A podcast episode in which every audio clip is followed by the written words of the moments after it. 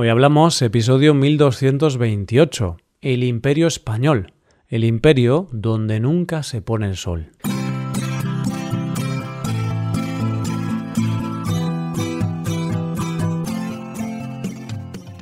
Bienvenido a Hoy Hablamos, el podcast para aprender español cada día.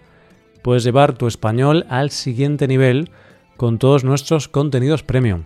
Hazte suscriptor premium para poder acceder a los más de mil episodios de nuestro podcast con sus transcripciones y hojas de trabajo con explicaciones y ejercicios.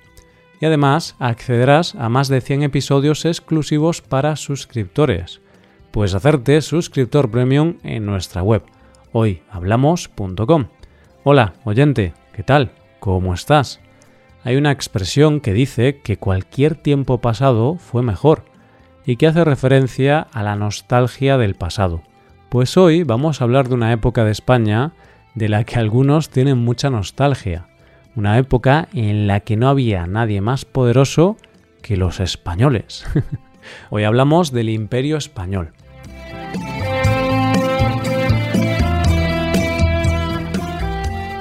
¿Te has dado cuenta, oyente, de que hay gente que vive de los logros del pasado?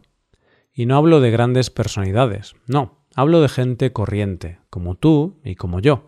Gente que en medio de una conversación te dice cosas como yo una vez fui campeón de mi colegio en algo. Yo fui el primero de mi barrio en hacer tal cosa. Yo fui el primero de mi promoción en la carrera. Yo gané un concurso. y no digo que no se puedan decir esas cosas. Yo también las digo en algunas ocasiones. Pero el problema es cuando esas cosas que ganaste o conseguiste en el pasado las repites a todas horas y es como algo que te define. Eso sí es un problema, porque que tú fueras el primero de tu barrio en ir a Londres, por ejemplo, no significa nada hoy día, y sobre todo porque no hay nada más terrible que la gente que vive en el pasado y no asume que el presente es lo que haces hoy y que hay que hacer cosas ahora. El ahora es lo importante. Pues bien, en el episodio de hoy vamos a hablar del pasado de España, de un momento histórico muy concreto de España. Vamos a hablar de lo que fue España, pero ya no es. Y este es un momento histórico que se suele usar para hablar de la grandeza que alcanzó nuestro país en un momento de la historia. ¿Y de qué momento vamos a hablar hoy? Pues del momento del Imperio Español donde se referían a nuestro país como el imperio donde nunca se pone el sol. Pero, ¿esto qué significa? Bueno, lo que significa es que hubo un momento muy concreto de la historia de nuestro país en que sus territorios eran tan extensos que se podía decir que siempre había un lugar de este imperio en el que era de día, es decir, que tenían territorios por todo el mundo. De hecho, aunque más adelante te voy a hablar de cuándo existió este imperio y en qué consistió, sí te diré que según World Atlas, este imperio fue el quinto más extenso del mundo, solo superado por el imperio británico, el mongol, el ruso y las tierras pertenecientes a la dinastía Qing. Pero, ¿qué imperio es este? ¿En qué momento histórico España tuvo tanto poder y tanta extensión? ¿Cuándo fue este momento de esplendor de España? Bueno, lo cierto es que esta frase se empezó a utilizar en el reinado de Carlos I de España y V de Alemania, que fue rey entre los años 1516 a 1556, y que más tarde se ampliaría al reinado de su hijo Felipe II.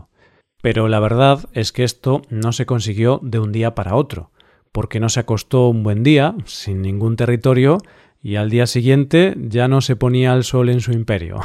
no, no, no, no. Esto fue un proceso largo. En el caso de los reyes, todo viene de herencia. Y en el caso de Carlos I, para entender su herencia y su reinado, hay que echar la vista atrás hasta dar con los reyes católicos, los abuelos de Carlos I de España. Y está claro que lo primero que quieres saber es de qué territorios estamos hablando, a qué extensión de terreno nos referimos para decir que nunca se ponía el sol.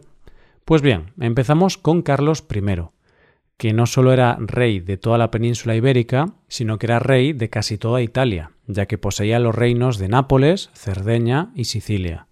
Además, tenía tierras en el norte de África y las tierras donde él se había criado, que correspondían a los países ahora conocidos como Bélgica y Países Bajos.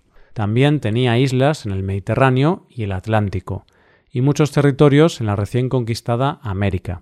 Y claro, esto le llega a Felipe II sin despeinarse, que además suma los territorios pertenecientes a las islas Filipinas y las islas de la Micronesia en el Pacífico. Venga, vamos a parar un segundo y échale un vistazo a las tierras que hemos dicho. Te doy un segundo. ¿Lo ves? Sí, tenían tierras por todo el planeta. Es decir, que el Sol nunca se ponía en sus territorios. Un imperio español que tuvo en su máxima expansión en el año 1810 13,7 millones de kilómetros cuadrados bajo su dominio. Y si lo comparamos con el presente, actualmente el territorio de España es de más o menos medio millón de kilómetros cuadrados.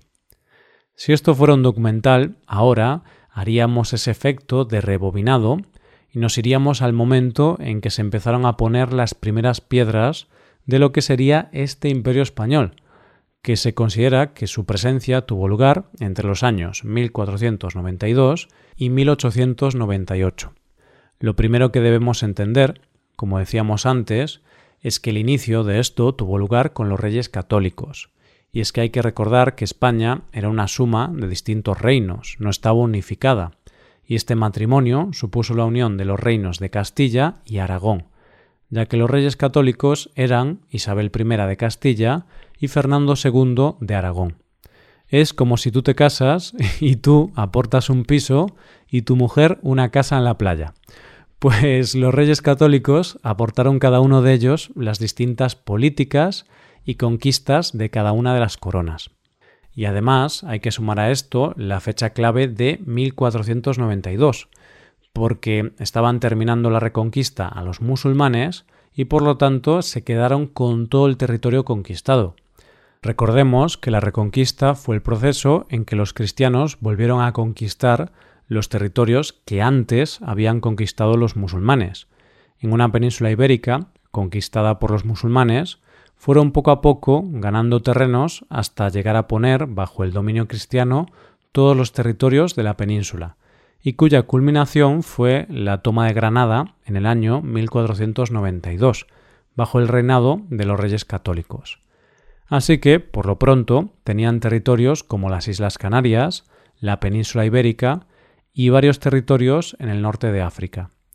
Pero no podemos olvidar que en 1492 fue fecha importante para otra cuestión, ya que bajo su reinado, Castilla, lo que hoy llamaríamos España, se apuntó el tanto del descubrimiento de América. Pero claro, el descubrimiento de América supuso un problema político bastante grande, porque una cosa es que tú descubras un nuevo continente y otra muy diferente que te lo quedes. Los españoles dijeron lo hemos descubierto y es nuestro y los portugueses dijeron que de eso nada, que ellos también querían parte del pastel. El Papa Alejandro VI zanjó el problema mediante el Tratado de Tordesillas, y lo que hizo fue dividir el territorio, dándole a España casi todo el territorio, menos lo que hoy sería Brasil, que sería para Portugal. Volvemos a la historia del Imperio Español y damos un pequeño salto momento en que entran en juego los juegos de tronos y sobre todo las políticas basadas en los matrimonios. Y así los reyes católicos casaron a sus hijas con los reinantes de Borgoña, Austria e Inglaterra. Y así fue como el nieto de ellos, Carlos de Austria, heredó los tronos de Austria y Borgoña y también los españoles. Casi nada. Más tarde le llega el trono a su hijo Felipe II y éste consigue algo muy importante a la hora de ampliar, más si cabe, todos sus territorios, ya que además de conquistar las islas Filipinas y Micronesia, hace algo que a los reyes españoles les hacía ilusión desde hacía tiempo, ya que se hizo con el reino de Portugal, y con ello con todos los territorios de Portugal, al ser proclamado rey de Portugal en 1581. Y aquí sí que sí, el reino español ya no tenía rival, Literalmente, en su imperio nunca jamás se ponía el sol. Pero claro, cuando se consigue estar muy alto solo hay una solución lógica, caer. Y finalmente el sol sí que se puso en el imperio. ¿Y cuándo fue el declive?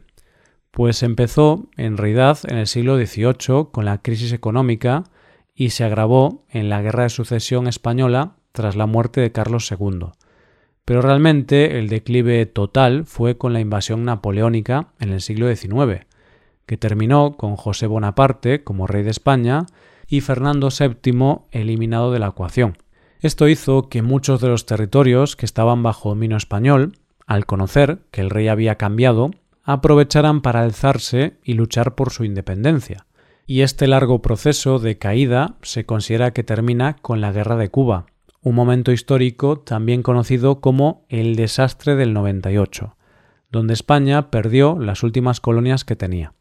Yo tengo que admitir ante ti, oyente, que siento una especie de fascinación y admiración por las personas que hacen algo por primera vez en el mundo.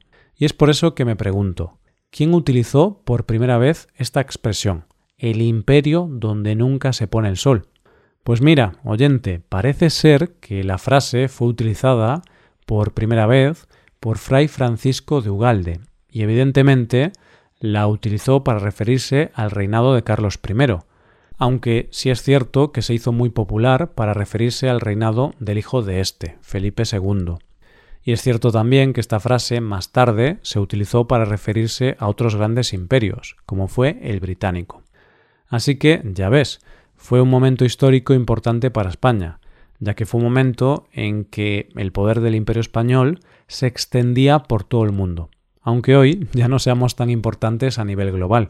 Y no sé qué decir, pero quizá, solo quizá, puede que este imperio fuera uno de los primeros amagos de globalización. ¿No te parece? Hasta aquí el episodio de hoy. Y ya sabes, si te gusta este podcast y te gusta el trabajo diario que realizamos, puedes colaborar con este podcast para apoyar nuestro trabajo. Para colaborar con este podcast puedes hacerte suscriptor premium. Los suscriptores premium pueden acceder a la transcripción, a ejercicios y explicaciones y a los episodios exclusivos. En definitiva, miles de horas de contenido para mejorar tu nivel de español. Hazte suscriptor premium en hoyhablamos.com. Muchas gracias por escucharnos. Nos vemos en el episodio de mañana. Pasa un buen día. Hasta mañana.